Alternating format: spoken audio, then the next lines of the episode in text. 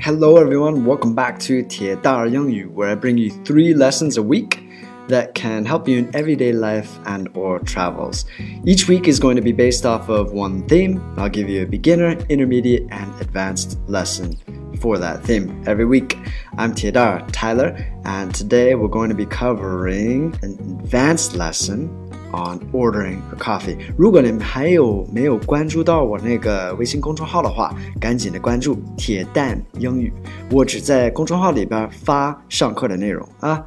Okay, so first let me check some homework. Did you guys do your homework?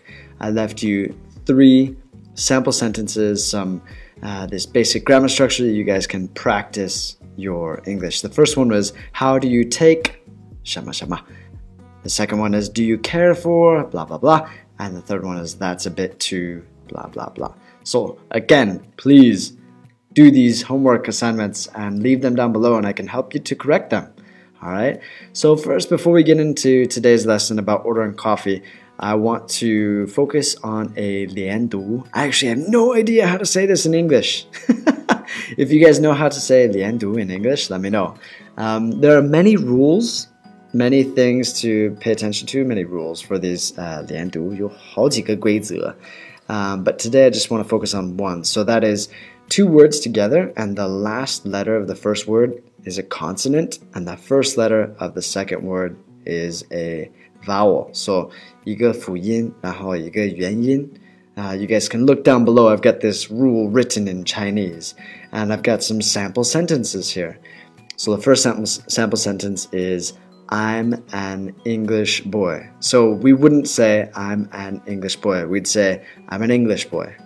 Okay? So you got that I'm, so there's the consonant M and then an, so the A is a vowel. So those two words can come together, like I'm an, I'm an.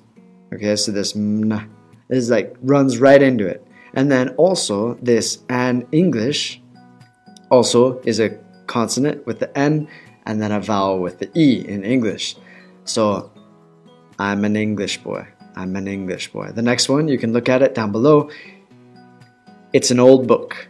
we would not say it is an old book. We would say it's an old book. It's it's an old book. Okay? It's an old book. That's me saying it really slow. It's an old book. The next one, let me have a look at it. All right, we'd say let me have a look at it. Let me have a look at it. Alright? So you can go through these and practice these. Also, this rule, this 辅音加元音, you can practice this when we do our dialogues. Okay? 咱们可以一起练一下. Alright. 然后接下来我们有这些 warm up questions 破冰的问题. The first one is Are you addicted to coffee? Are you addicted to coffee? Addicted means like you can't do without it. Like a lot of people are addicted to smoking or addicted to alcohol, drinking. Okay, so addicted to it's like a problem. Like you can't do without it. 上瘾了, alright? Are you addicted to coffee? I think I am. 我觉得我上瘾，我对咖啡上瘾了。I drink at least three cups a day. Um, but I love it so much, and I don't smoke and I don't drink very much. So everybody needs their advice, right? Uh, the second warm up question is Would you ever consider drinking coffee after dinner? Would you ever consider drinking coffee after dinner? So, 你会不会考虑就是吃完晚饭 喝一杯咖啡? A lot of people do this in the West. We have this, at least in America. We will sometimes have a cup of coffee after dinner, especially if it's like, if it's, you know, you're having friends over for a party, right? and you guys want to stay up and talk for a bit, chat for a bit, we will sometimes have a drink, a cup of coffee after dinner. It might sound strange to you, but we will do that. uh, but it's usually not a problem getting to sleep because we will have a big dinner and you're really tired and have this little cup of coffee and it won't really affect you. All right, so let's get into the dialogue. Dialogue setting again is in a coffee shop, just like the first two lessons this week. And here we go. I'm going to read through the dialogue two times. The first time I'm going to read pretty slow, and then the second time I'll read just more normal speed. Okay? Here we go. Do you guys carry any sugar free flavors? We sure do. We've got sugar free vanilla and hazelnut. I'd love two squirts of vanilla, please. Sure. It's going to be an extra 75 cents. Is that cool? Okay, that was the first time. Second time, more normal speed. Do you guys carry any sugar free flavors? We sure do. We've got sugar free vanilla and hazelnut. I'd love two squirts of vanilla, please. Sure, it's going to be an extra 75 cents. Is that cool? Okay, so again, you can look through this and see if we have any of that 连读规则，一个呃辅音加一个元音. Check it out. You guys see any of them anywhere? I don't know.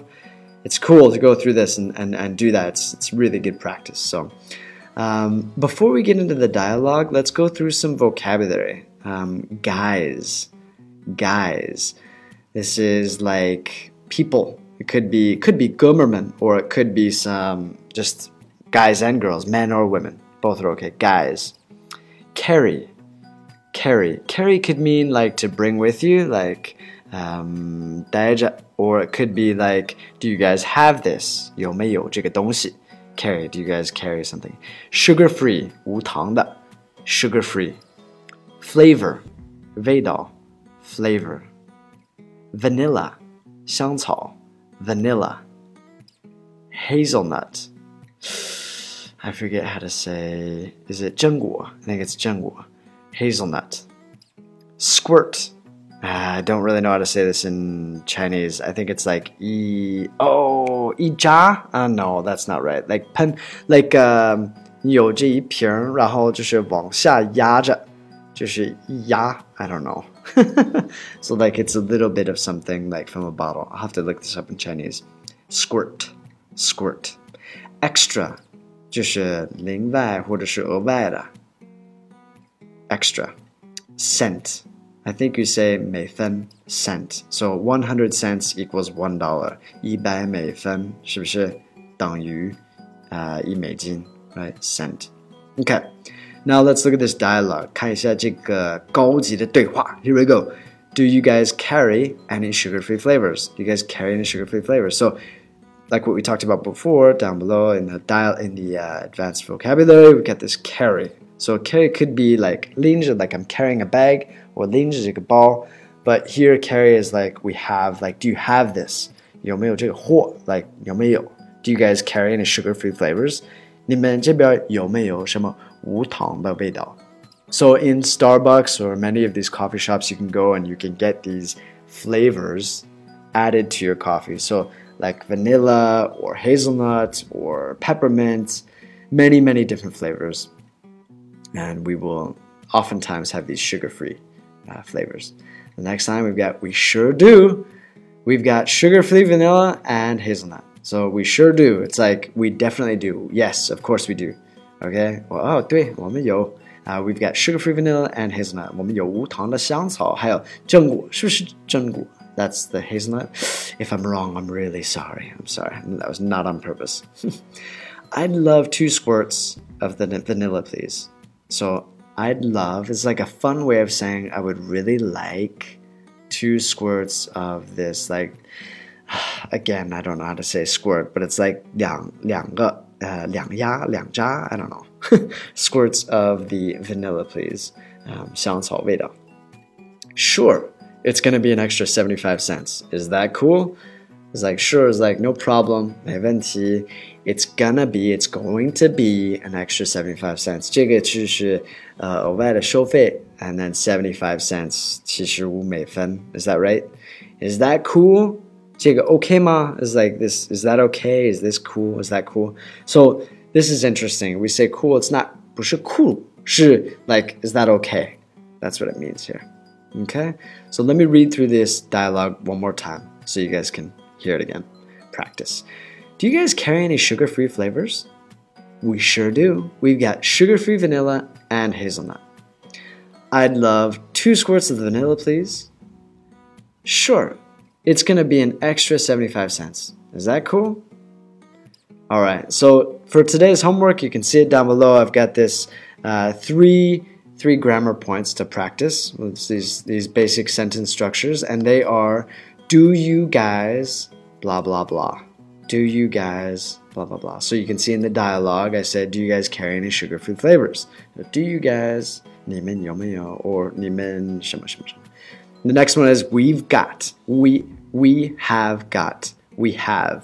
Okay, we've got. The next one, the last one is it's gonna blah blah blah blah blah. So 它要 da da da da da. It's gonna. So try to make sentences with these three basic sentence structures. See what you guys do, and I'll I'll do my best to correct your guys' writing down below. Okay, that's it for today. 别忘了，如果你想看到今天上课的内容的话，得关注一下我的微信公众号“铁蛋英语”。 本期节目是来自于中国大连的嘉德英语。我们有儿童到成人的英语培训，还有托福、雅思和留学的培训。对于外地的朋友们，也有一百九十九元一整年的网络课程。如果你还想跟我铁蛋儿面对面聊一聊出国留学的话，嘉德也有留学部。嘉德的留学服务比较小众化，因为我们是美国团队，所以很了解当地的实际情况。不只是把你淡出国，也会在前期和后期做好实际的学业规划，把问题提前解决了嘛。为以后做好准备，坚决不做拿钱走人的中介，不搞留学批发，只做私人定制留学服务。来跟我聊一聊吧。Thanks for your support, guys. We'll see you on the next episode. Take care. Have a good day. Bye bye.